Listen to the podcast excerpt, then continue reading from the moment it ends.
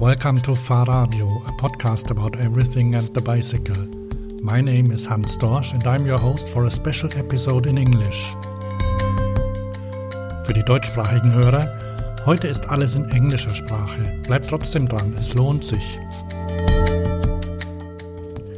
In September 2018, I talked to Horace Dediu about micromobility.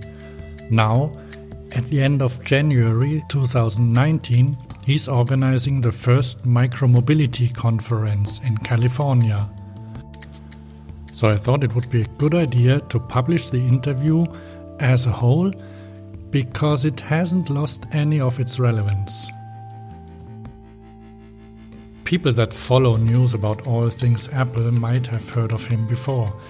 Uh, sometimes he was called the king of Apple analysts by the Fortune magazine.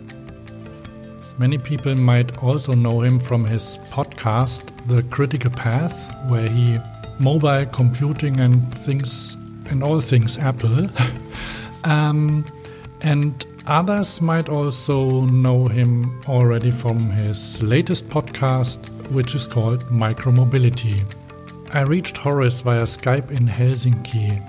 When he's not on conferences, he's also living in Padasjoki in Finland, in Boston and San Francisco in the USA, and in Torrevieja at the Costa Blanca in Spain. So here's our talk on micromobility.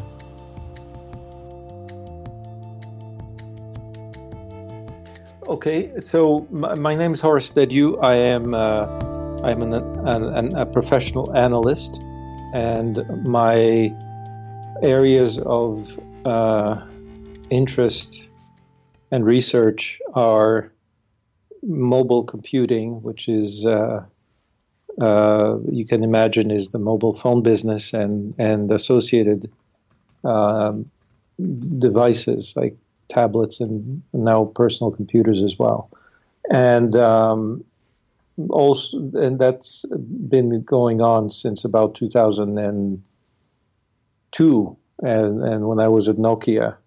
Um, and the s- second topic is now transportation, which I'm focused in the area of what I call micromobility. And this is uh, vehicles and systems and services that are targeted towards lightweight, uh, lightweight uh, vehicles. So my, my definition is that it, it it's a vehicle that weighs less than 500 kilograms. So this is my definition of micromobility. So, um, as an analyst, um, are you um, then an advisor for um, businesses that want to um, get into this market or, or, or, want to, to open a market? Yes, yes. So there are companies that are in the market already, and there are companies that are considering it, and there are companies that are uh, trying to ignore it. And I'm an advisor to all of them. All right. So yeah, um, well, I, I have heard your name before, and mostly actually it was um, in in the um, uh, more or less around Apple products. Yeah. So, mm-hmm. so that was. Uh, I still, yeah, yeah, I still do a quite a bit of work with what I again is mobile mobile computing, mm-hmm. And I I track the industry there, and I track Apple more more than other other companies, and uh, but uh, it to me I began to look at at transportation about three years ago, and uh, looking at the what I thought at the time was actually potentially the entry of companies that were in in computing to enter that market, and obviously this was an opportunity for uh, Apple and Google and almost all the usual suspects, Samsung and so on, all these companies that be, began with uh, consumer electronics or computers and became makers of telecommunications equipment, which is what phones are, and mm-hmm. eventually now are considering entering into new markets. One is healthcare with wearables in the case of Apple, and uh, in in the case of uh, at least publicly in the case of Google, entering into transportation with with uh, you know uh, autonomous driving systems, and so naturally the the the rumors and and the announcements being made that that these, which are now, by the way, the largest companies in the world uh, by market capitalization, are considering transportation. I thought, well, let's have a look at what transportation is going to look like in the next few years, especially as we see software entering this space. Um, and that research began again, uh, actually more like four years ago, and um, it has led me to conclude that the most promising and interesting area is micromobility. Uh, that the the uh, revolution in transportation will come from the bottom, uh, the the smallest, the uh, cheapest, and the uh, the most uh, likely to be um, used vehicles are, are these these what we see now as shared bikes, scooters, e-bikes, and, uh, and potentially more more types of vehicles coming down the the uh, coming down the line. I, have been following the um, the fusion of um, computers and transportation, or in my case, mostly and bicycle for a while, mm -hmm. and until a couple of years ago, um, smart technologies only appeared in expensive cars for example. Mm-hmm. And then after a while, well, like drop down to, to cheaper cars and, um, well, most of the time never never made uh, their way to to um, bicycles or, or other well that. Mm-hmm. Can you um, can you relate to that? Sometimes even car manufacturers um, they played around with um, two-wheeled concepts, but they always stayed on the concept side. Mm-hmm. Yeah, so that's that's uh, so first first let me address the question of uh, technology adoption by the automotive market. Uh, I I would argue that actually the exact opposite is uh, is the case. Uh, the automotive industry uh, is extremely slow in adopting uh, technology with uh, with respect to what uh, you know what we think about as as as a consumer technology. I'll give an example. Um, it was still possible to purchase uh, a car with a cassette player in uh, the mid 2000s. Um, it is still possible to buy cars with uh, CD players today. Um, it is still possible to have a car which does not have Bluetooth. Today, uh, it is possible to have cars which do not allow you to play or mount or attach your uh, your phone, even though the phones have been around since the mid 90s. And so the uh, uh, the, the, industry, uh, uh, tech, you know, and, and also the availability of things like touch screens, um, the availability of uh, you, you, know innovations that have come from user interfaces into uh, into consumers already may, maybe 15 years ago are not yet adopted except for uh, the very expensive cars.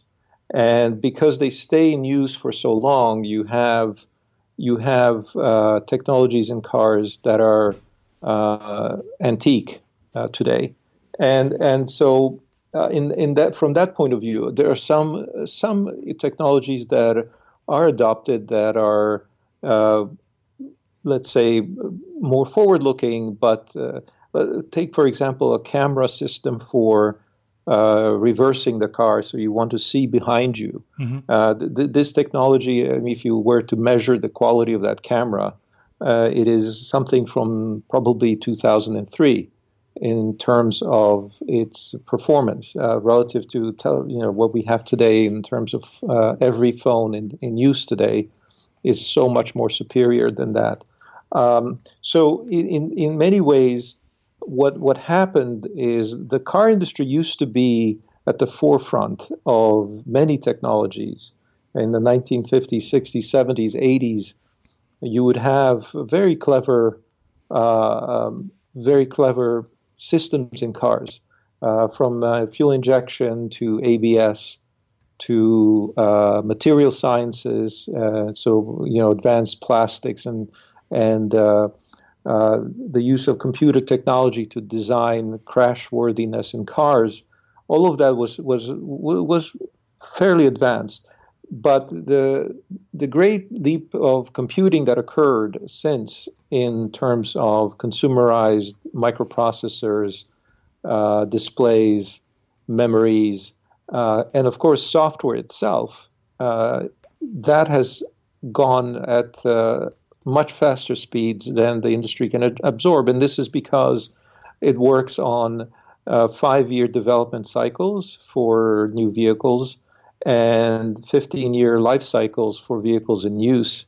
So it's very possible for you to have a car that was initially designed 20 years ago to still use it. Uh, and uh, many people have even older cars.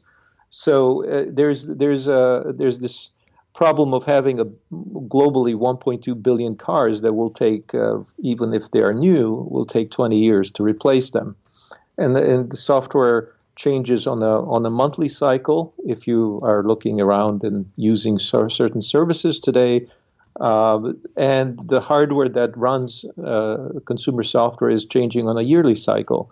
So the, these these are incompatible, inherently incompatible. The life cycle of the car and the life cycle of the of the smartphone. You can use these as a comparison and ask yourself how many generations of smartphones will you have before the car industry adopts, uh, you know, some of those uh, some of those inventions. So, um, so in that sense, I think uh, the car industry is um, is is is the the dog, and the tail is the is the uh, is is the smartphone. It's the tail now that's wagging the dog. Um, because uh, you know as i say sometimes i've said this many years ago that the car is nothing more than an accessory to your smartphone uh, people are are are you know trying to work out how to make their car con, you know use the smartphone it's used for navigation it's used for communication it's used to to avoid traffic it's used to avoid boredom it's used it's used to uh, uh, to entertain in the car and so on. And, and, people are ignoring everything that the car offers except for its uh, engine and and, uh, and and and and and so on. So it, it, to me it's it's a bit of a it, it's a bit of a farce actually what's happening with the auto industry. Um, and Tesla notwithstanding, because Tesla is subject to the same time time issues that the whole industry is, is facing. So even if they are successful in growing a little bit, they have uh, they have to deal with this huge life cycle problem. The um, now uh, the second you had a second part into your question. Can you remind me? I, I think it was this uh, the the part that um, technology in in cars went from top to bottom. Yeah, I think I answered that, but there was a second part. But never mind. If we don't remember, it's fine. I have two two questions. So the first is is is the car over? And the second mm. is uh, will scooters save our mobility? Well, so uh, the way I describe the, the, the, what we need to be able to solve to solve this question is to understand how to cat- categorize properly. Uh, the, the, the the challenge is that cars as a subject are too broad, and you need to define uh, the what what we call segmentation, or what does the car solve as a problem, and therefore why is it purchased, and why therefore why it exists. So only if we understand those answers can we uh, can we begin to determine the future. So uh, the way the one way to think about cars is that they have a utility value, and that value is to transport people so to, across distances and therefore save time and and uh, shrink the world. And, uh, and and when you think about that utility value, um, the, the the the thing, the main value is again distance, is the the ability to to travel over over space. And when you ask, well, then there should be a way to categorize these, you know, the value of space. Uh, and and so I look at uh, I look at measuring trip distances. So if you think about it, uh, the car is not appropriate for traveling 1,000 kilometers unless you have many days uh, available, and uh, you would rather use an airplane for that. Uh, similarly, uh, the car is not very useful for traveling 100 meters because your feet are adequate for that. So, in some ways, we have to decide between 100 meters and 1,000 kilometers what is appropriate. Uh, now, what, what historically happened is that uh, before the car, we had the same problem. People needed to go 1,000 kilometers and people needed to go 100 meters. And they would walk uh, typically more than uh, 100 meters. They would walk maybe a few kilometers. And, uh, and then came the train, or, and of course, there was the horse and wagon. Uh, but mostly people walked. There wasn't really, horses are very expensive to own, so people average people mostly walked and when the train became available they would take the train and and when the trams and other forms of trains which were shorter distance trains they also used those in the cities. And w- within that environment you can imagine that the trips trips available to be traveled because you could go that far were somewhat limited because the train didn't go everywhere and your walking wasn't very fast and uh, there really wasn't anything else. So uh, in that environment came actually the bicycle the car didn't come first. The bicycle came first. And once the bicycle was available, suddenly new trips were available. And we could travel to between villages. We could travel across a city that used to take all day. Now you could do it in a, in a matter of, of a, an hour or so. And, and so that first vehicle that was personal, the first personal ma- machine was the bicycle, which uh, was uh, the subject of a tremendous boom in the 1880s. And it, it uh, was a revolution for for uh, transport and and so so society in general. Many people uh, in in uh, you know changed their habits because of the bicycle, and women were able to use it, and they were liberated by as a result of that. And only after the bicycle, and perhaps because of the bicycle, we had the automobile. Because the first the first cars were really motorized bicycles. Uh, the the technology that was miniaturizing components that that people were able to use, you know, chains and wheels and tires and spokes and all those lightweight materials allowed the, the car to be born. And of course, it was uh, invented in Germany, and this is uh, uh, the famous uh, Benz uh, patent Motorwagen, and that was 1886. And um, and and later, you know, versions of that vehicle were were essentially again based on uh, bicycle technology. And um, also, the airplane, by the way, was, of course, invented by bicycle mechanics. Now, what's interesting about that story is that um, once the car became available, it superseded uh, almost all the other modes. So we did actually use the car, and we are now using the car for traveling 200 meters to perhaps, uh, you know, hundreds, if not a thousand kilometers. And somehow it's considered adequate for all of those distances. But this is a little bit of a, an inefficient way of travel because, of course, the weight of the car over time has gotten bigger, and the amount of payload it carries is is is very very small relative to its weight, and uh, and so we have to use 1,500 kilogram car to travel, you know, to transport a 75 kilogram person. That seems that seems inefficient, especially for short distances. But we really haven't had a good alternative. Um, and the, the, you know, although the bicycle remained, we built infrastructures for cars, and we built our cities to be bigger, and and so we we live in an automotive environment. What micromobility, and this is the interesting thing, of course, is that we've had bicycles for a long time, but but what micromobility is is a motorized vehicle actually. So I define it not just under 500 kilograms, but having a motor and being used for utility transport. And if you think about those three requirements, under 500 kilograms, having a motor and being used for utility means that it suddenly can cover many small distances. So from a few hundred meters to possibly, you know, um, 10, 15 kilometers.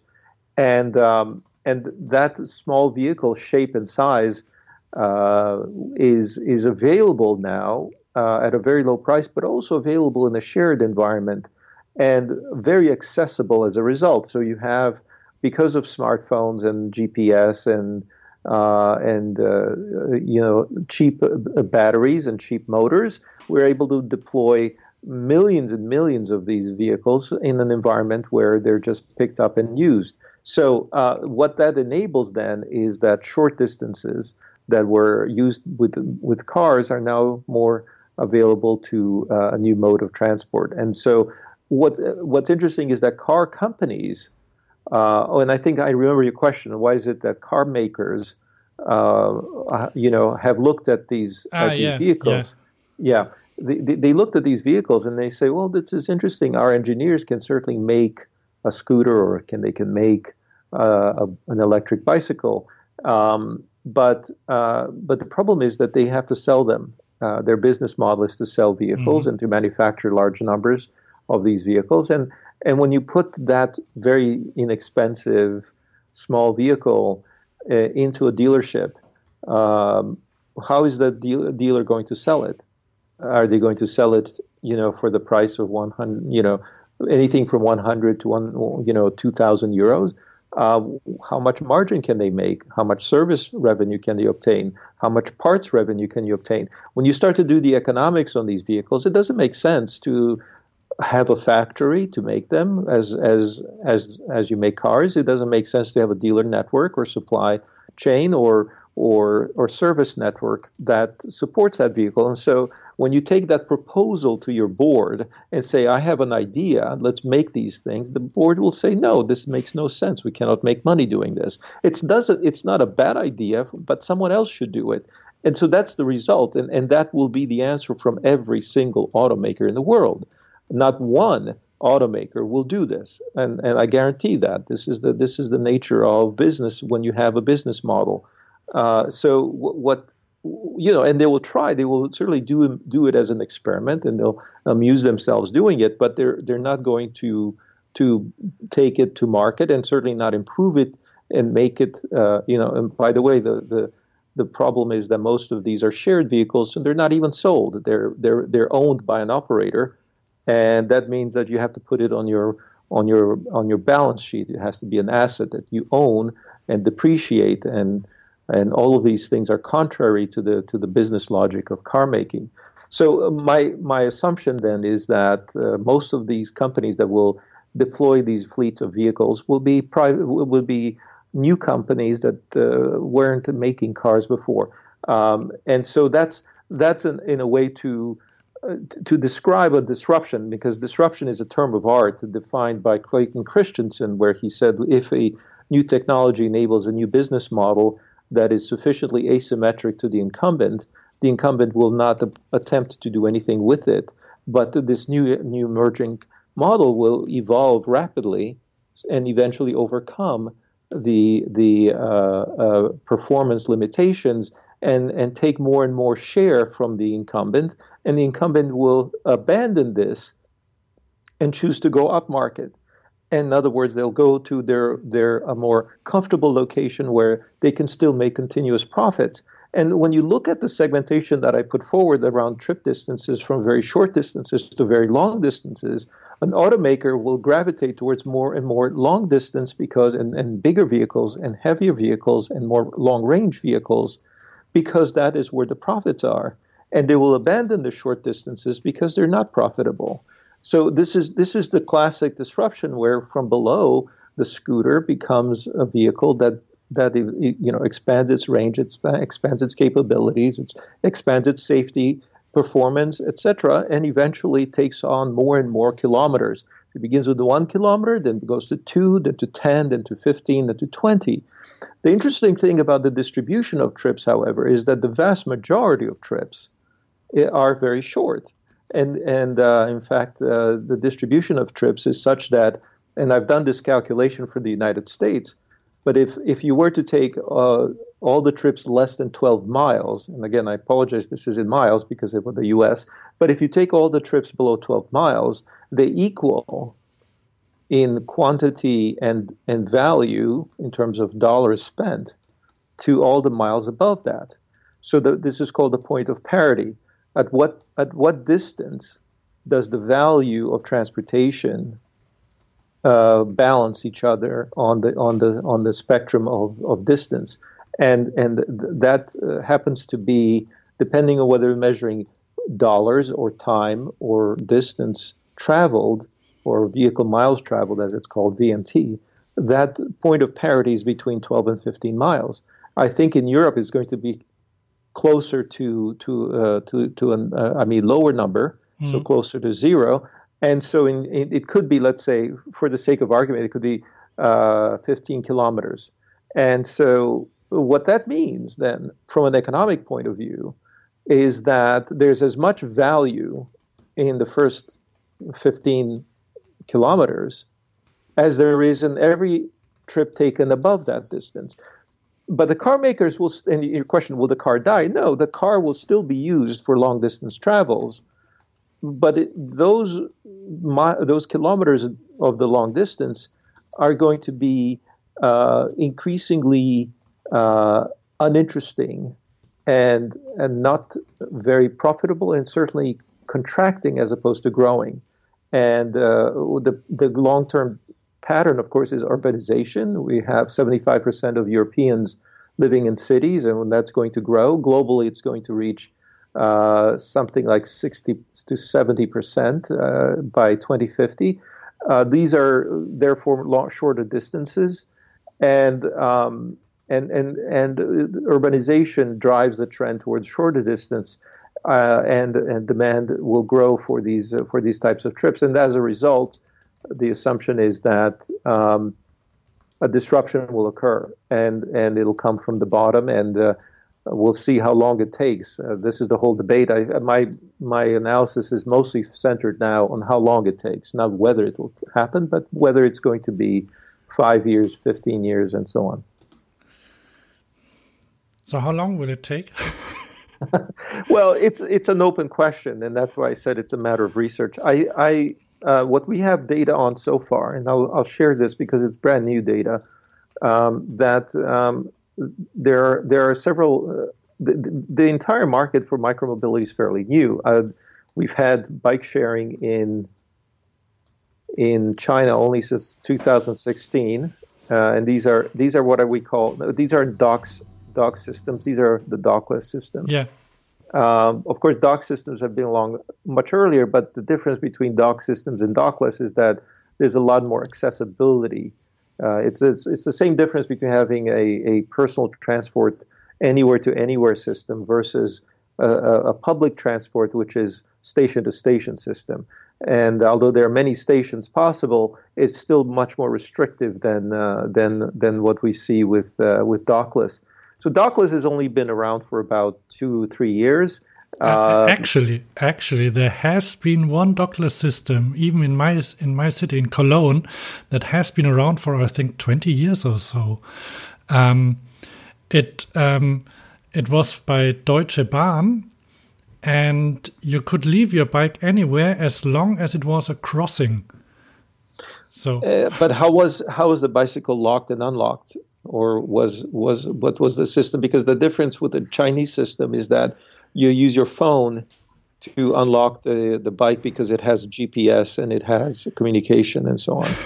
At first, uh, uh, did, are you interested in that? Because that was really that that was in the in the stone age of, of telecommunication. You you called and the the bike had a phone number, and uh -huh. you called this number and you spoke the names of the crossings where you left mm. your hmm. bike.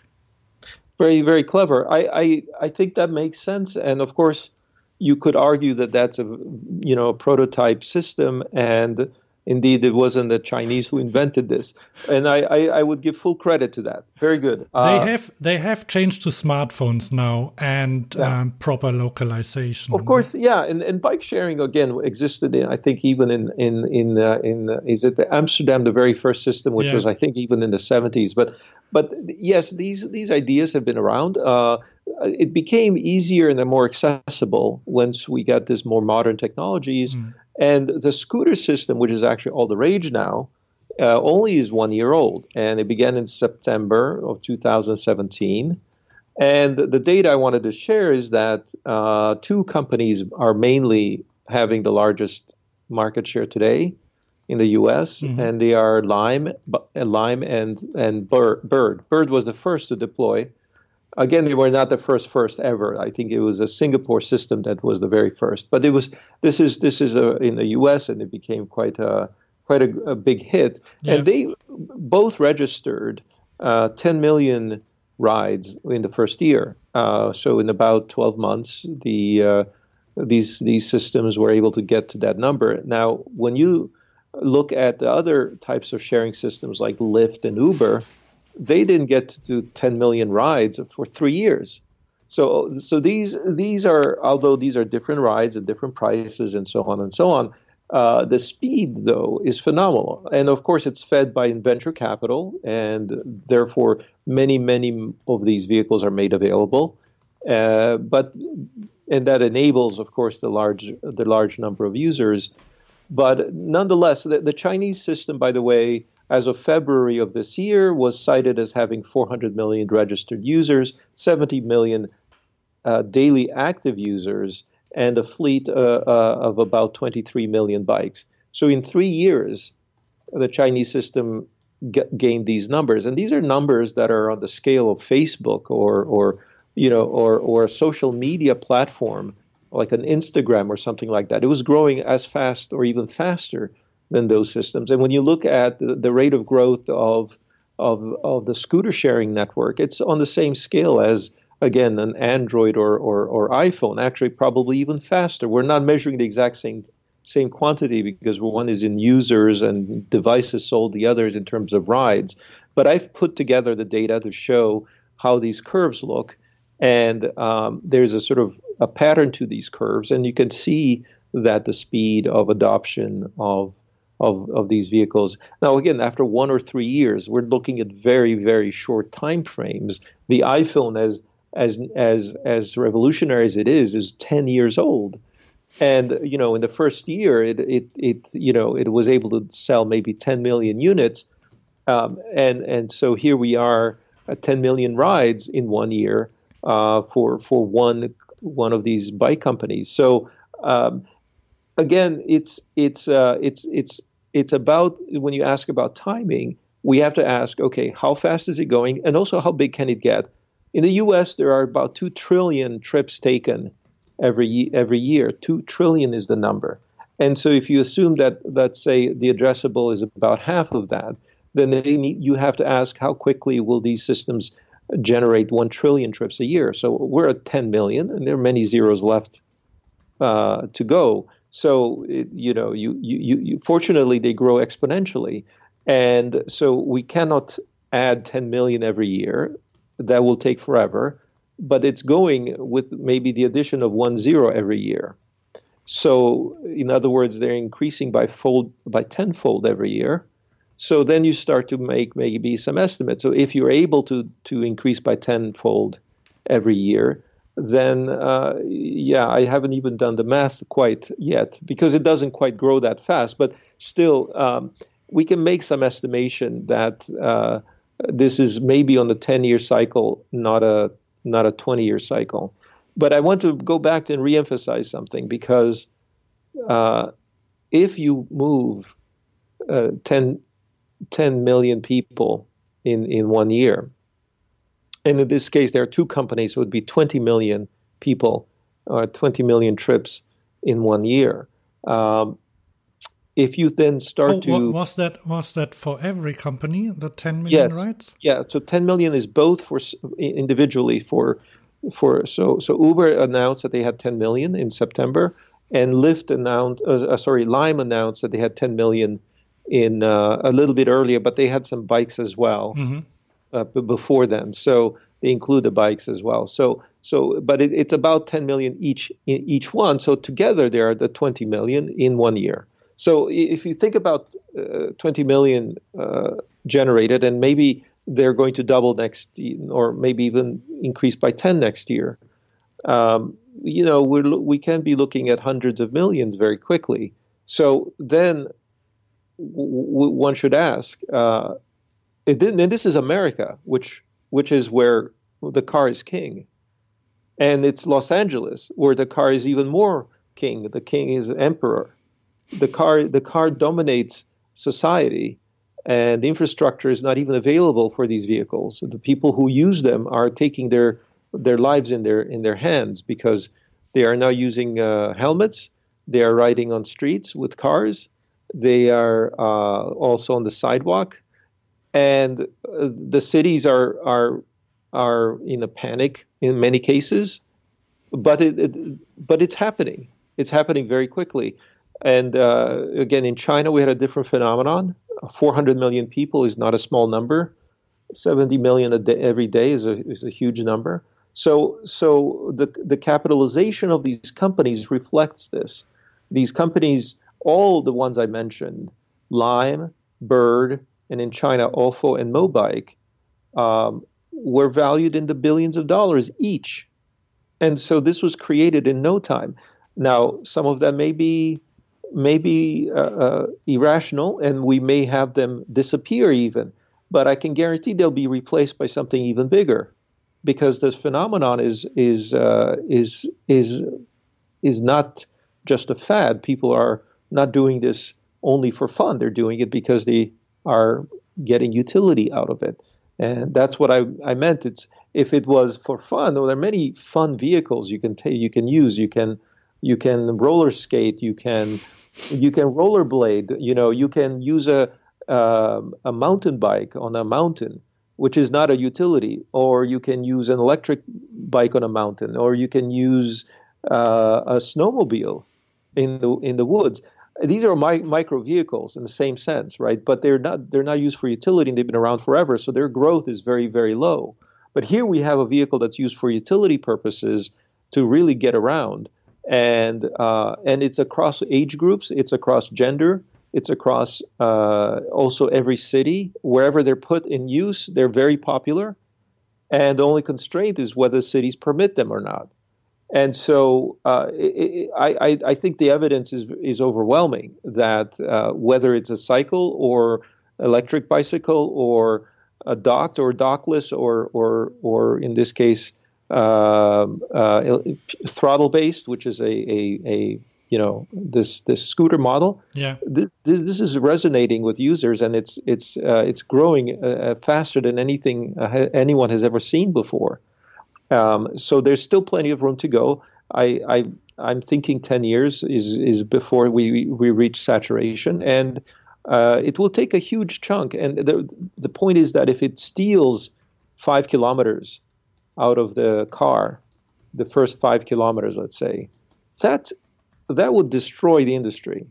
I, I, I don't want to exaggerate, but but for the car industry to lose the first five kilometers, uh, the the car uh, utilization, the the car sales will begin to be significantly felt. Uh, now, again, it's like saying if you have a phone, do you use your computer? Of course, you still use your computer, but you start to use your phone for for for tasks that the computer is maybe not the best because it's over serving. So you if you're going to text someone or even respond to an email quickly, you're going to use your phone.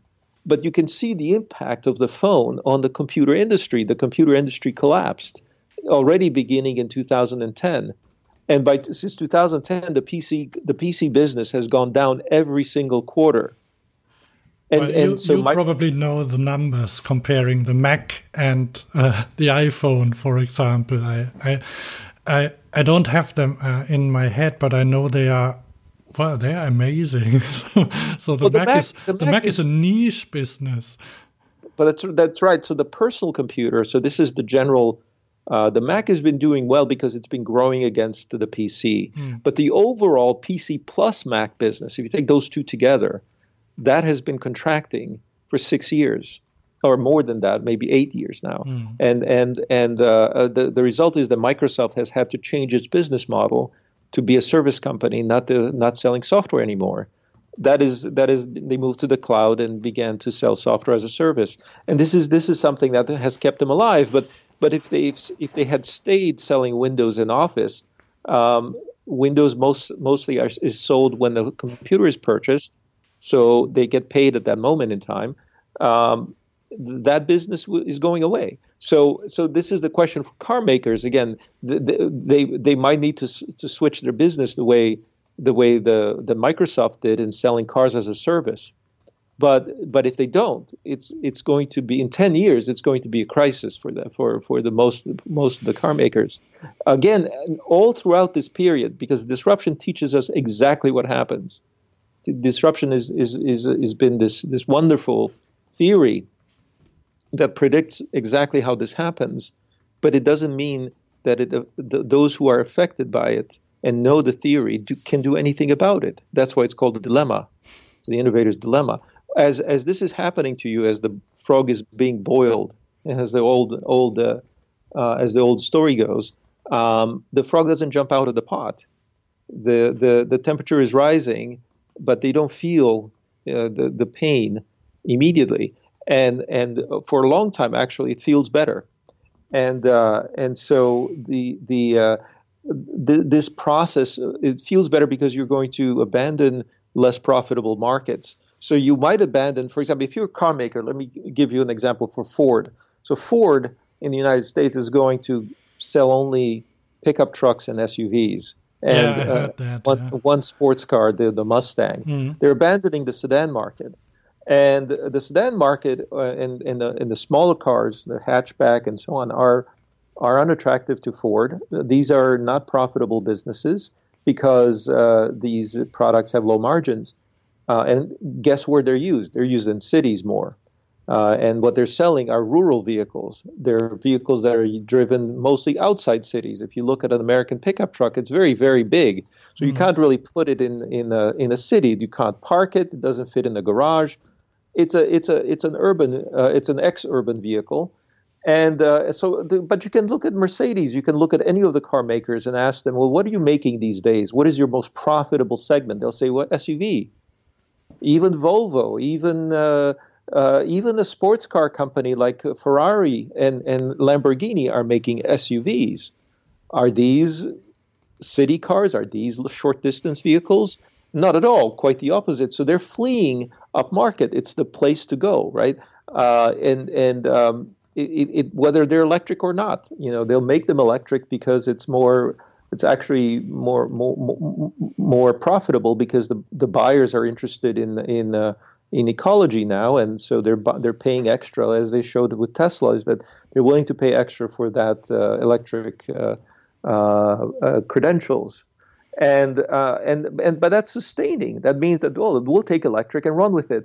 But if you tell someone who's making a, a Ford pickup truck or someone who's making the the greatest SUV, uh, uh, whether it's Volvo and, and and and and as they just launched the vehicle, or or Jaguar or or Mercedes, how about a bicycle? How about a scooter? Again, you can see how the answer goes there. So, so as, but what does the scooter guy, guy do next after he, he deploys, you know, a, a 10 10,000 of the first generation in one in, in, a few months?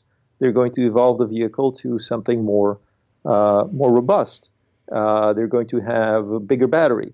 They're going to have bigger motor. I know some of the plans. They're going to be looking at ABS. They're going to be looking at traction control. They're going to be looking at stability control. Because why? Because people are getting hurt. So they're going to solve the problem with technologies. So they're going to add into the vehicle in, on, on, on three month cycles improvements. Three months, not three years. And so when you're seeing that type of change, and also because the, these vehicles last in the field, remember I began the conversation about the fact that you have cars lasting for 15 years in use. These these if you look at the economics of Bird, these uh, vehicles last three months in use. Three months. So in three months, you have the chance. it seems like a bad thing, but it's it's actually paid for itself. It's made some profit, and then you replace it with something better. And so the evolutionary cycle, it's like a virus. A virus or a flea or or a, a fly, it, it lives so short that it's able to evolve more quickly than an elephant, right? And so the mosquitoes and all these other types of uh, you know animals are adaptive, whereas the the the long-lived are are having to deal with with uh, with these parasites potentially through very different methods than uh, than sort of evolving. They'll have to. That's why we developed uh, immune systems. Uh, but that's that's what's that's one of the characteristics of uh, of disruption is that the entrant is far more agile than than the incumbent and uh, is able to quote unquote eat its opponent. And and you know Marc Andreessen uses the phrase that software eats the world. He's essentially referring to the idea that software evolves much more rapidly than uh, than the the other businesses do, and therefore it's able to take over. I talked to one of the the leading persons of the European um, Cycling Federation. Uh-huh. It's called ECF. It's a, a lobby group for cycling in Europe. They work with and for the EU. They are based in Brussels as well. I talked to him in July, I think. Mm-hmm. And he he told me that they have great worries being left out of the future by the as he called it industrialized mobility. Uh-huh.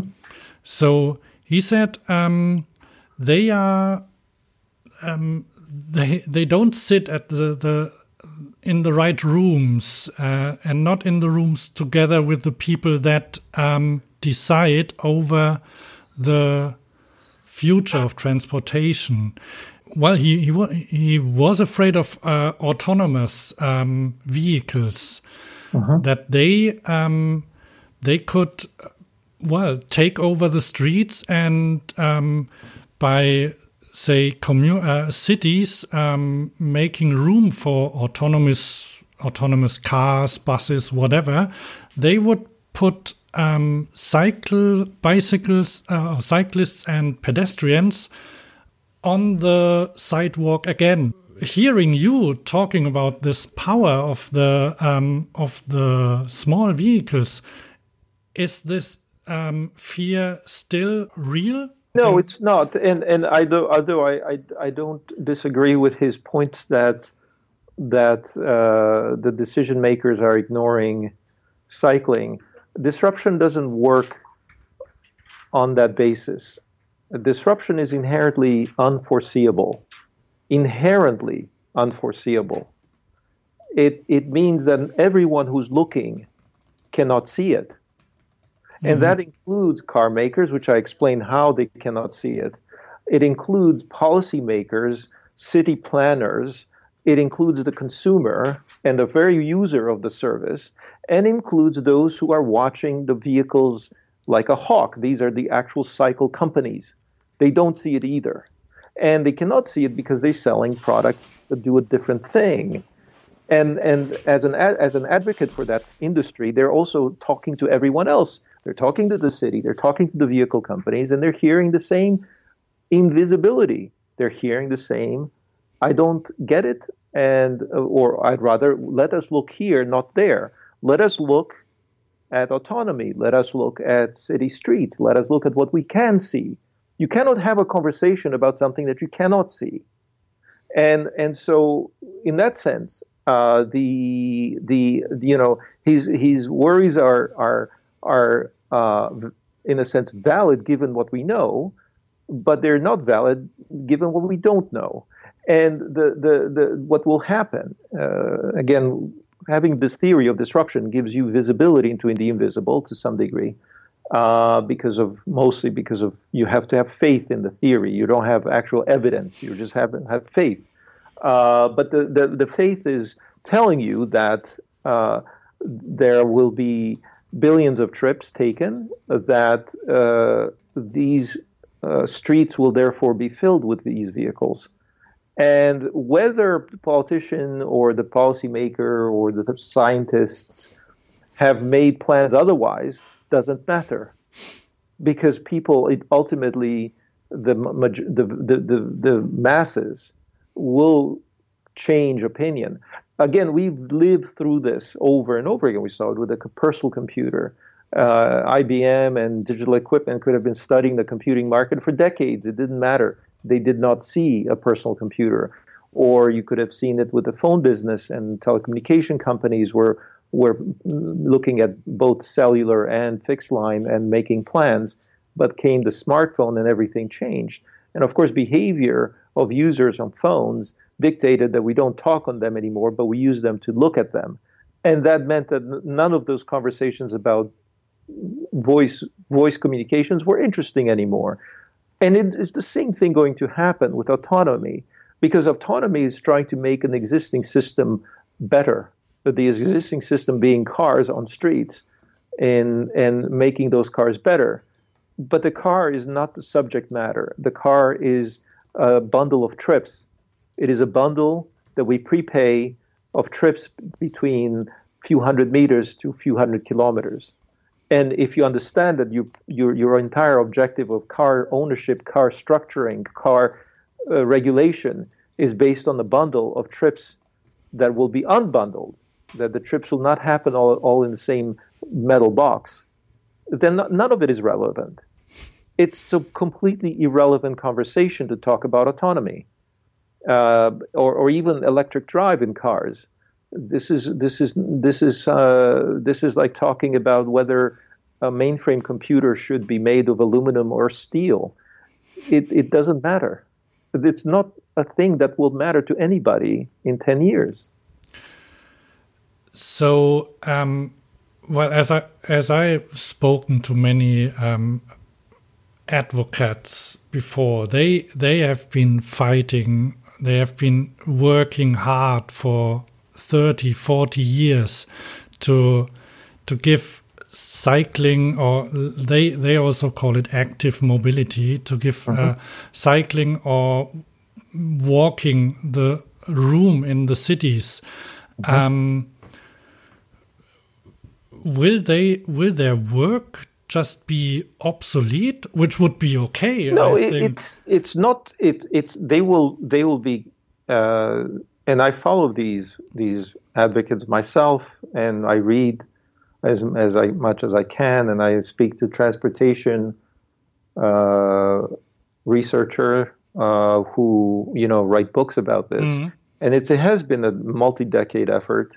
I spoke at a conference, an urbanization conference, and they're they're really working hard to make this uh, this happen. Uh, I think they will they will be drowning in success. Uh, it's it's it's going to be far more successful than they thought, but not because the streets uh, uh, and they convinced the politicians to change the rules. It's because the streets will be flooded with vehicles that uh, will be brought there by new companies, and I mean, it's interesting. Also, I I, I would visit with uh, bicycle companies at Friedrichshafen, where there's the Eurobike show. For two years, I've been there, and were, I, were I, you know, there this year as well? Yes, yes, oh, I was. Okay. Um, but they there, I, I too observed, and I, I felt that that industry was was going to disappear, and in the sense that. Um, those mm, vast majority of those vehicles on show are recreational and the the they are it's a longer story as to why it is such a strange business, the bicycle business. Um, but what we're seeing now is that the bicycles that are the most popular in the world are made by service companies. They're not made by bicycle companies. So those service companies in China, for example, or scooter company in the U.S. will buy the factories, uh, will uh, buy all the capacity of components so that uh, there won't even be it won't even be possible to make a bicycle if you're not one of them. Because right now there's actually a fight going on. I don't know if you know this story but the scooter business is in such high demand yeah. for scooters that there there are supposedly uh, deals being done on the ships coming over from china. And and you know the the the captain is selling containers on the side you know because uh, because the, the the you know they have they have so much demand that they're, they're, scrambling to get because the, whoever gets more of those scooters on the street faster is going to get the bigger raise in valuation. And that raise in valuation means more capital flows in the more capital flows in more you know you, you can you can see how that that that uh, can spin out of control. Uh, and as a result, if if they realize, hang on a second, we can't control the supply chain because the captain is is is selling containers to somebody else. Well, I'm going to go back and buy the factory because I have I have billions of dollars. Why why wouldn't I? Or I'm going to buy the ship. You see, Apple did this when they when they went through the process of building their phone business. They had difficulty with the supply chain, so what they did was they ensured that there would be a supply of components, and so they pre-purchased the components before they were made, yeah. and therefore guaranteed that there would be a supply. Or they even bought the tools necessary to manufacture the components, and nobody else could manufacture phones or or, or, or Macs the way Apple did, which was this, this aluminum technology they used for, for years. It was exclusive because no one had the machines to make such a thing. And why? Because the money is so is so is so tremendous in this space, and already you're willing to exercise enormous leverage with your balance sheet. So if you have, uh, as Apple does, hundreds of billions of dollars, you can buy anything and and we're not there yet with scooters, but I mean, once that happens, you see that the the, the something this begins to evolve very differently. Uh, the design of the bikes, the design of the scooters will be done in house. The components, there won't be batteries available. I think this industry could consume so many batteries, for example, that it'll be hard even for some car makers to get get a, a hold of the the supply. The, so the, the, the problem was was different before, wasn't it? Like um, the the bike industry was minute, or the e-bikes were minute compared to the batteries, the car. Yeah, that's true. And I, I'm not going to suggest because I battery capacity is going to grow very rapidly as well. But there'll be some critical components that might be becoming more and more uh, a battleground. Uh, the so so this is this is why when you start to look at the, some of the numbers, which is what do you do as an analyst, you start to say, well, well what happens if you have 30 million uh, uh, shared bikes? 30 million, let me put a moment and stop there because the number of cars in the world being built every year is 80 million. Maybe with the other kinds of vehicles like trucks, it's 100 million. If you if you look at the bicycle industry also, that's also on the same scale. It's about 80 to 100 million. But if in one year you you, you shift demand and say, okay, well, I, I, I have placed an order for 30 million in one year, that, that means the, either the industry has to increase by 30% or 40%. It has to increase in one year. Or because it cannot build factories so quickly, you're going to allocate 30% of the existing industry to serving a, a, a company that didn't exist last year. And so, where does that capacity where does it come from? You have to imagine that, that there'll be a big disruption in the supply chain. That uh, you know that that companies making regular bicycles will suddenly find themselves without without uh, uh, a source of of, uh, of components or, or other things. Uh, it, it, varies quite a bit, obviously, but I also noticed that the bicycle industry is very, very strange and very old fashioned. Uh, it's not just in time, it's not efficient in terms of uh, its supply chains. It takes six to seven months to, to have an order filled. Uh, it's sold through very limited channels, including you know retailers, mm. who are very few of them, and uh, uh, as a result, it's it's it's it's it's easy to to push them aside. Yeah, if you go if you go to a bike shop today and want to buy, well, a certain bike, uh, you're yeah, it's most likely that you can't buy it, right? And because and they they only get the next shipment in in spring. In, in spring, exactly, which is the season. And um, I, I also can tell you that the markup in the retail is is significant. Uh, could be 25, 30, even 40 percent. Why? Because the retailer has to sit on that inventory all year, mm. right? So they order in the spring and hope to sell it throughout the year. But that means that they have huge costs built into the system. So you don't have direct sales, you don't have uh, uh, uh, economies of scale, and no single manufacturer can can guarantee larger larger quantity. All of this is archaic. It's it's it's not what what consumer electronics. And again, the, if you come from the phone business or even consumer electronics business and you go into this space, you're, you're thinking you've gone back in a century. And and and of course, the people who are trained in this are coming from also from software. They're going to come into this and say, okay, we're, we're not going to do it at all the way these these people are doing it. We're going to completely uh, do it our way. And and as a result, uh, we might see some some some disturbance, uh, to say the least. And again, this is why uh, the the if you are in that space today, uh, I was in Friedrichshafen and I was I was surprised that among the the participants there, nobody had even heard of Bird. Uh, I, I, I, this was in June. I think it was in July or June. I don't remember, but yeah, this year uh, it was early. It was July. Yes. Yeah. So there was there were there were there were like, uh, oh, scooters are a kind of a a fun uh, alternative. I mean, I, I, went to a scooter maker who to te- to test the product, and I asked them. You know, this is a scooter company in in either Germany or I don't know in Europe certainly, but. I said, "Well, do you guys know, you know, what are you doing with Bird, or what are you going to do about Bird?" And did, did, they? Yeah. Did they do electric scooters? Yeah, electric scooter. I went to t- test drive, and yeah. the, the, person there had never heard of Bird. Um, yeah, that, so that's it, it, yeah, that's that's true. Yeah, there were, there's one maker. They they are called Flynn. Maybe you. yeah, I know them. them. There's ZF. ZF. Yes. Yeah, and um, but they they told me, and they um, the the product manager Magura ZF with is with uh, is a consortium. Yes. Uh, with, yes the Brakeforce One. Yeah, I, I know. I met them. Yes.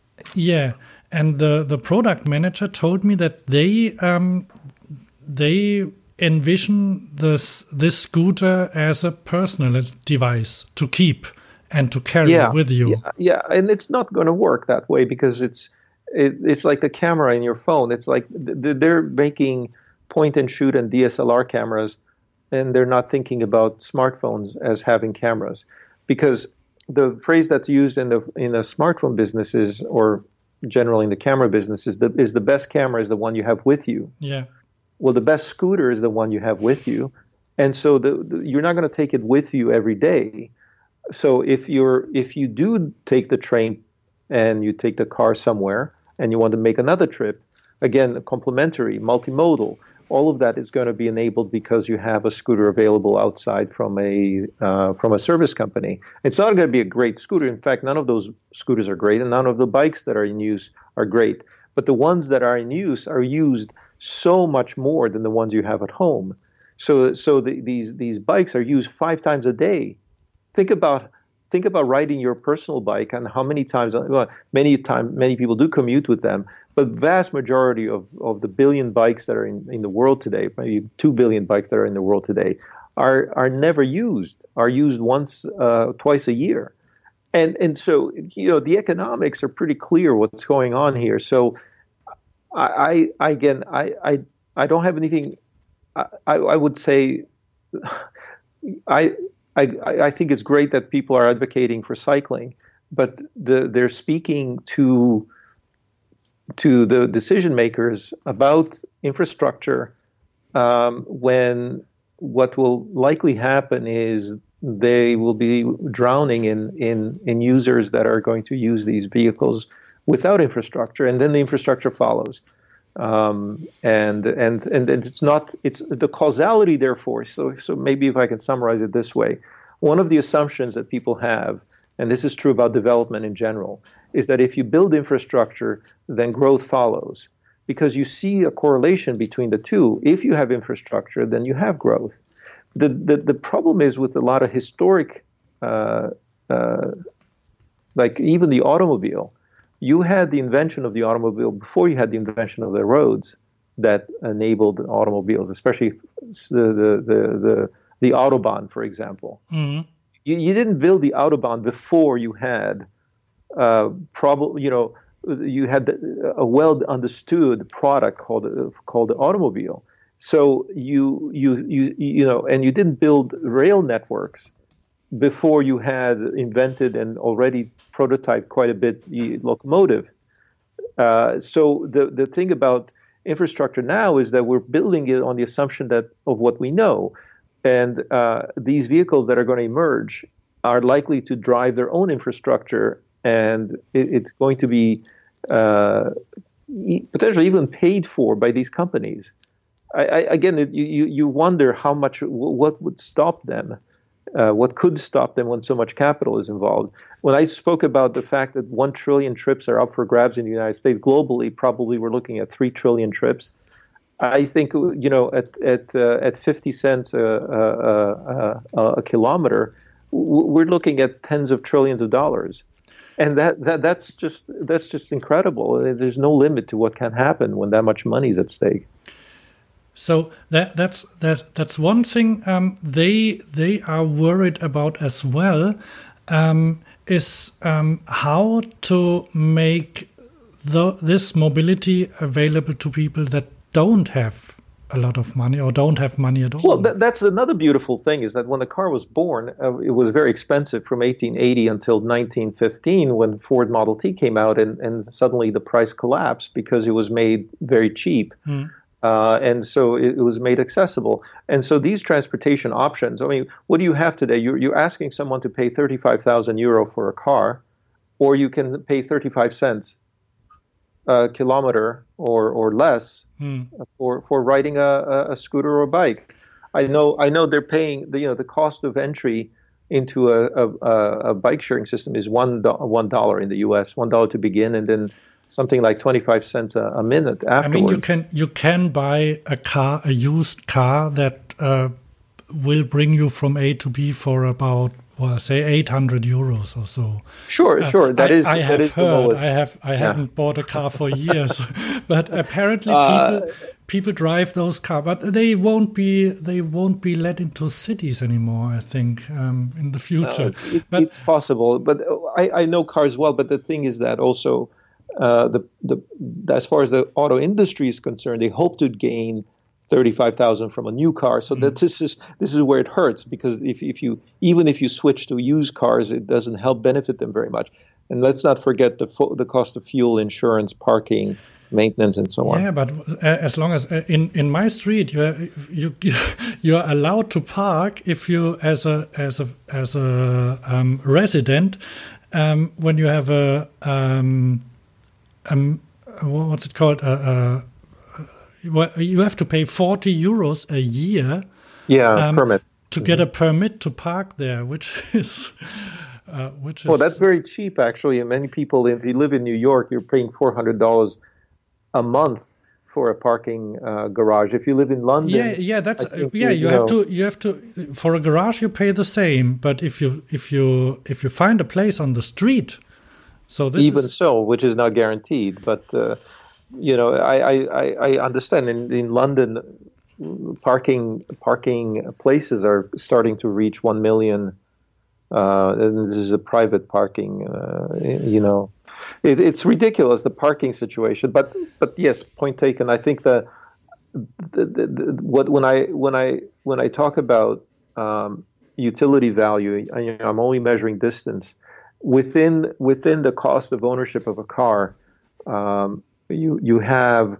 This is why I, I, try to quantify miles in terms of dollars by relating them. There's a there's one one trick I use, which is that uh, when you when you are when you own a car and you're using it for business, you're allowed to deduct its its uh, utilization uh, against your taxes. I'm sure mm-hmm. it's the same in Germany. Yeah. So uh, the number in the United States is about 52, 53 cents per mile. So if you are if you are therefore going to capture your your car's value, you can define it with that number. Uh, and um, uh, there are other agencies like the American uh, Automobile Association, which which tell you how much your car is going to cost you on a per mile basis. So if you uh, have a cheap car like a you know Toyota Prius, uh, which is very economical, then it's going to cost you 30 cents a mile. And if you have a very luxury car or pickup truck or something like that, it's going to cost you close to a dollar a mile. But it turns out that the average is about 50 cents. So so both the the if you cost the car's depreciation, fuel, maintenance, parking, tolls, everything according to that. And then you take all that money you spent over its lifetime, divide by the number of miles you travel, you comes out to about 50 cents a mile. And and so I suppose in, in, in Germany it's probably 50 cents a kilometer, given the fact that you know fuel is more expensive and taxes and so on. Um, maybe not quite, but it, it, it, it, could be something like 30 to 40 uh, cents a kilometer. And and in the alternatives which are coming, and by the way, this may include car sharing, but these alternatives that are coming, they're they're they're going to charge you a lot less, and, and you also don't need to put up that money up front, and uh, and so on. So uh, yeah, no, this is a revolution, and I think the cost the cost is actually much lower on a on a per uh, use basis. So, and, uh, so I've already taken up a lot of your time. Um, I, the and um, what I what what because many many of the people, including me, uh, they they just can't can't wait for the the cities to empty of the cars to get rid of the cars. Well. And, and that's where that's why I'm asking. Also, I mean, I think the vehicles are maybe taking going to take ten years of services and so on, but the cities may actually be slow to adapt and. Uh, yeah, and, uh, I mean, in Germany, we we are in Cologne is Cologne has a has a Ford factory. They they built the Fiesta, and they are. Mm-hmm they are frightened about what is going to happen in I think six years when their mm. when the, the current contract ends. Mm. So they there are I think well maybe Fiesta is not a bad car because it's a small one, but I would I would think that uh, maybe they will abandon the small and move to to bigger cars. I don't know. It's it's it's difficult to predict. Uh, yeah. But it's it's hard it's hard to um, to do any legislation against car companies in Germany. Mm-hmm. Well, it's not. We, legis- we we don't even have uh, speed limits on. on I know, the... I know. I, I, I like I like driving in Germany, but the pro- the problem is that it's it's it's only interesting in long distances. Yeah. I think I think that the car will be pushed out of the city center because of various regulation, including car-free zones, including pollution controls, including congestion uh, uh, charges.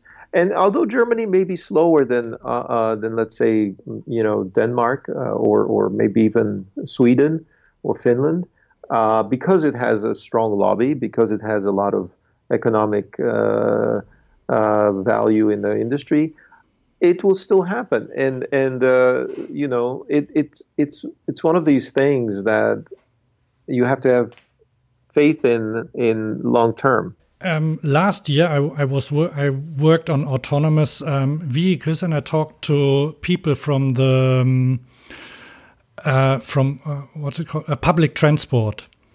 And mm -hmm public transport in at least in Germany is is even slower and uh, and and completely uh, unaware of their um, of even the the other uh, each public transport company works for themselves apparently mm -hmm. and they don't even manage to work together and they are they do you think there will be uh, possibilities to well, um, bring this personal transport together with the public transport? It's it's it's a very tough question because I, I, I like public transport, but it's not it's limited by one important constraint, and it doesn't address every possible start and end point. This is why it's vulnerable. It's it's the difference and the reason the car became such a hit. Again, long after there was public transport. If you if you if you if you go to the 19th century, there were first horse-drawn cars or uh, you know rail rail cars, and then eventually we ended up with metros and we ended up with uh, electric trams. All of those were available before the car. The car came and completely uh, uh, uh absorbed all these new trips and created its own demand, and then created uh, and stole a lot of the demand mm. from from public transit. Why?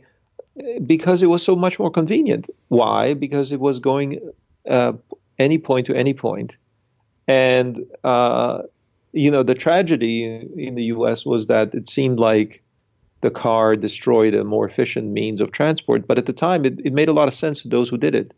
Um, it made a lot of economic sense. It made a lot of uh, service and quality of service sense. Uh, and and it, it it now we're looking back with with sort of with, with sorrow to that. But what this new mode is even more personal this mode is is so personal that uh, you don't even need to own the vehicle, but you can go anywhere to anywhere. And so that's why I don't have a lot of hope for transit because it, it's it's constrained also by capacity. Once you are defining the start and end points, and you're defining the the mode of transport with the, in terms of the vehicle, uh, it, it's it's always going to be slow to change, and it's going to go to capacity and not grow beyond capacity because expanding capacity is very difficult. And uh, and China, for example, I mean, China built its its infrastructure for public transit very quickly.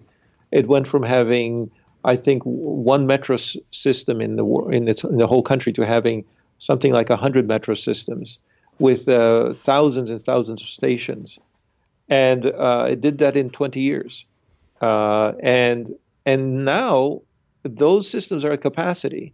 In other words, they got full right away, and and as a result, people have to queue uh, outside the station to get into it and get to the train. Now, if you gave those people an option of of of private transport, they'll take it, and and so it's it's it's.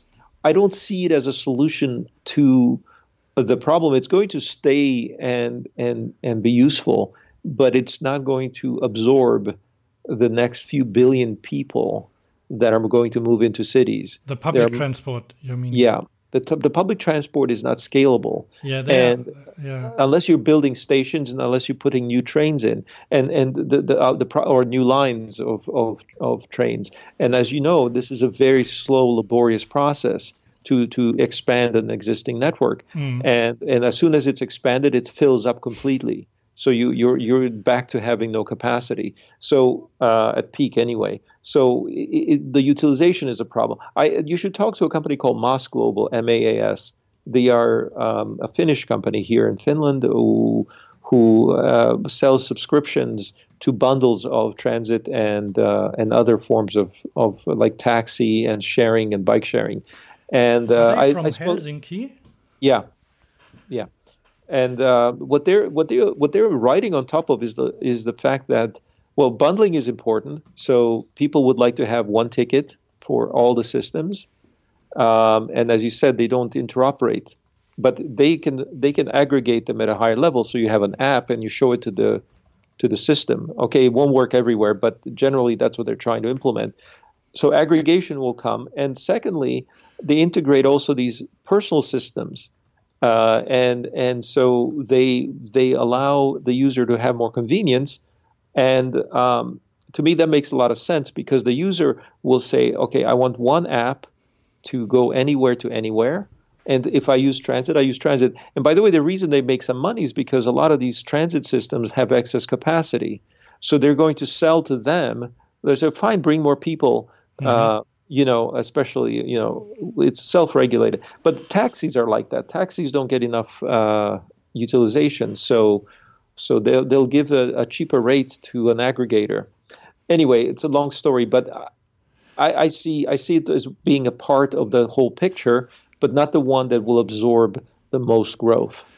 Yeah, the, um, what they told me as well um, was that they they don't want private companies, and they they spoke of Uber, for example, to have all the the the data about the traffic. They they want to have it mm -hmm. themselves.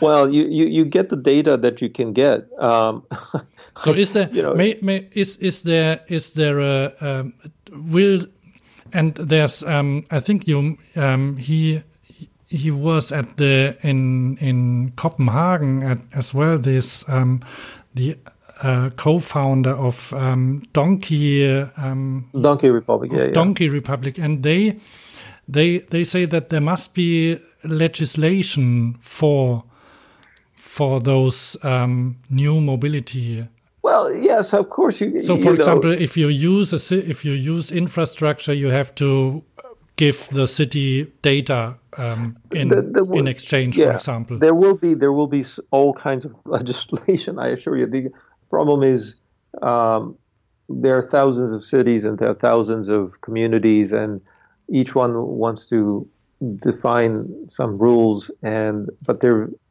there there there's no consensus on a global scale on what is the right rules. We know that at, at fundamental level, never mind this very very technical level. Uh, so I, I, don't expect that to be the, again the leading question. The leading things are always about behavior and human behavior, mm-hmm. and eventually from that behavior will come the economics, then will come the legislation, then will come you know the the uh, questions of of society. So it, it it's it's being being careful about what what goes first in the causal chain so if we if you say I wish people would behave better, then you don't get there by saying please behave better. You get there by creating systems that create incentives, that create economics, that create also boundaries, and then behavior changes.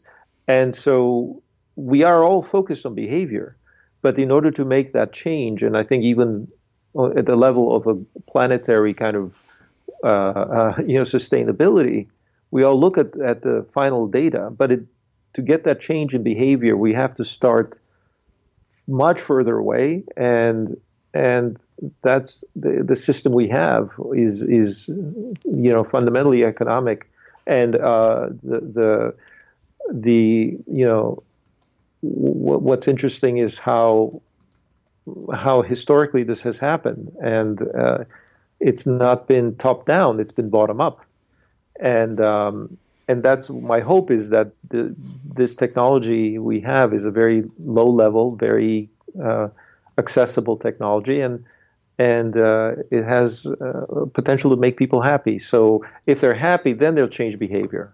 Uh, you know, it's not the stick; it's the carrot. All right. So there's um, there's no need to be afraid of an Uberization of transport. There'll be there'll be there'll be imbalances. Or would that be a bad thing? It, it, well, what I what I think about is that there are these systems when they change, they will create imbalances, and uh, there will be data that will fall in the hands of companies that may misuse it and may may allow it to be you know badly used by others. Okay, this is the phenomenon of, of we've seen of social media as well. The uh, and so there will be what the, the phrase that's used is data exhaust. In other words, just like a car has an emission, uh, an unintended an unintended result mm-hmm. of the combustion process, the data many times of people writing these systems and, and these systems being digital is that there'll be data generated. And that data is someone will begin to collect it. And maybe it's useful, maybe it's not. But, uh, and maybe there'll be a market for it uh, if it is useful. But I think we'll, we'll have to find out how to regulate that much after the system is in place if we try to do it in advance, well, we just don't know how people will use it. We don't know any of that. In fact, the companies who are building these systems, mm. I, I, point out to them that look, the data might be the most valuable thing you create, uh, but they're right now just trying to get the vehicles working. So they're they're not concerned yet with the data. But at some point, uh, just like you know, Apple was not concerned with the consequences of Facebook when it built the iPhone, which then required them to build an app store, which required them to allow uh, developers to build apps, which then, you know, Facebook took advantage of. And as a result, we ended up with what we have. Now, again, Steve Jobs didn't anticipate that, and no one did. Um, and now we have to deal with the consequences. But it's it would be you you, you know it's it's it's if it were in 2007 and you started to say, hey, hang on, let's not do apps because they might get misused, or let's regulate the data that's on the network. A lot of that would have constrained the whole system to such an extent that no one would build anything. And so it, it, it's it's it's kind of again a, uh, it, it's one of the consequences of of building great things is that there's a lot of also bad things, and uh, and but we can't uh, we, we can't act uh, on the bad before we have the great. Mm. Does that make sense? Yeah, yeah, uh, definitely. And then, then one last question: Will will we still walk in the future? it's funny because a lot of people uh, think that scooters um, substitute walking, and I'm sure they do to some degree. But the um, the, the, the the the thing about uh, both the car and the scooter, and maybe the bike, is that it created its own demand. Most of the trips that are taken now um, are because we suddenly can go places we couldn't go before if you had a society like medieval society where people could only walk, you had very small cities. You had cities that you could be traversing in uh, in only one hour, mm. And that's so. If you look at the size of medieval cities, they were all very small, and um, and now we have very big cities. And, and the more the car is in use, the bigger the city is. Uh, so if you go to a town in um, you know in Texas, it's enormous, and you can't get anywhere without a car. Uh, but what's interesting about scooters is that if if we end up abandoning cars for scooters, we might end up also shrinking the city again, because what would happen is, well, people will say, look, I want to get rid of my car, but that means I can't live in the suburbs, and so I'm going to, uh, you know, we're going to see more gentrification. We're going to see young people saying, well, I, I can't live more than ten kilometers from from all my friends. Mm-hmm and so people want to live in cities more. And uh, uh, you know, the data on Germany is also like young people are are avoiding uh, getting cars, avoiding getting driver's license, and uh, and so we might have a a re-urbanization or re re central central. Now, I think that that doesn't mean people won't walk. Uh, they'll walking is still rather efficient for very short distances, and um, I think the the yeah I, I, don't I don't see that disappearing completely, um, and I, I I I think the scooter generally is going to compete more with with the bigger vehicle, and it's going to compete more with. Uh, uh, again non-consumption as we say non-consumption means trips that you wouldn't have you, you wouldn't have taken mm-hmm. if it wasn't for that type of vehicle so so that's why um, I, I explained to people like this. I said look the car created several things about social behavior. One is that you go cruising and this is an american phenomenon. So a form of socialization where you drive in your car up and down the street for no good reason uh, except to be seen by others and to see other people. So it's a way of mingling a way of of uh, going on the promenade uh, on the boulevard. Mm. This this was this was the the you know the equivalent before the car. And so Americans would go on the boulevard by driving up and down the street. They also went to the mall to to the teenagers would go to the mall and walk up and down the mall for the same reason. This was their boulevard. But the the, the thing is when you that because of the car, you either you go up and down a street or you go to a mall and you walk up and down the mall, but you have to go there with a car. Now, the, the thing about scooters is that we might see new forms of behavior as well for socialization. So if you if you want to socialize and you're a young person, you want to go on a date, you want to impress a girl, then you hop on a scooter and you go places where scooters go. Uh, and, and, these may not be places where cars are possible. So I would look for this kind of behavioral change, and then you know something's happening on the social level, right? You're going to have, uh, uh, you know, parties and events where only scooters go, and and uh, that that will be very interesting, right? Because you, you, the these parties, these impromptu events, might be, and again, I use scooter as a general term. It could be cycling as well, but. Um, uh, but the the you know going to an abandoned place for a dance party or something like that that's that's you know and there's no parking and it's uh, inaccessible it's perhaps uh, Uh, not even uh, uh, uh you know it's it's not possible to get there without the scooter that that's to me the interesting change in behavior we might see because the car made behavior and trips happen and and our living spaces and our workspaces were formed by it. So we know we have successes when people make new things with because they're enabled by a new vehicle.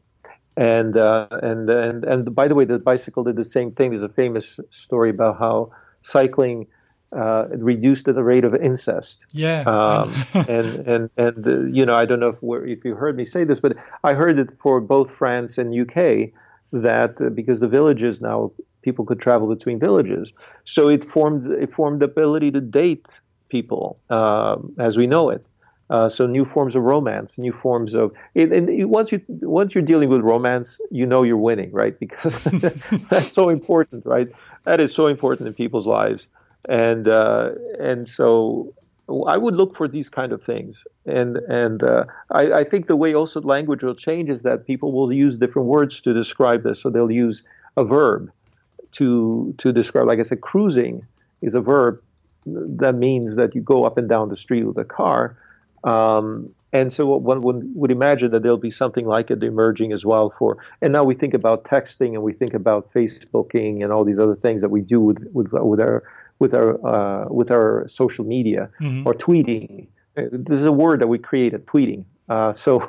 Uh, or swiping, you know, that you, when you're when you're using a dating app, you swipe left, swipe right. These are yeah. words that people know what they mean, but they're created because of the technology. So now we have to see what the words that that that, that will be created for for uh, for scooting, and uh, so so scooting will come to mean something. Will come to mean not just going someplace, but perhaps socializing there. So if that happens again, you know you're winning. Uh, so look for language change, behavior change, social change, and uh, once those are those are uh, uh, usually by young people uh, as early adopters, then then you're on the way. You're on the way there. It's going to be an avalanche after that.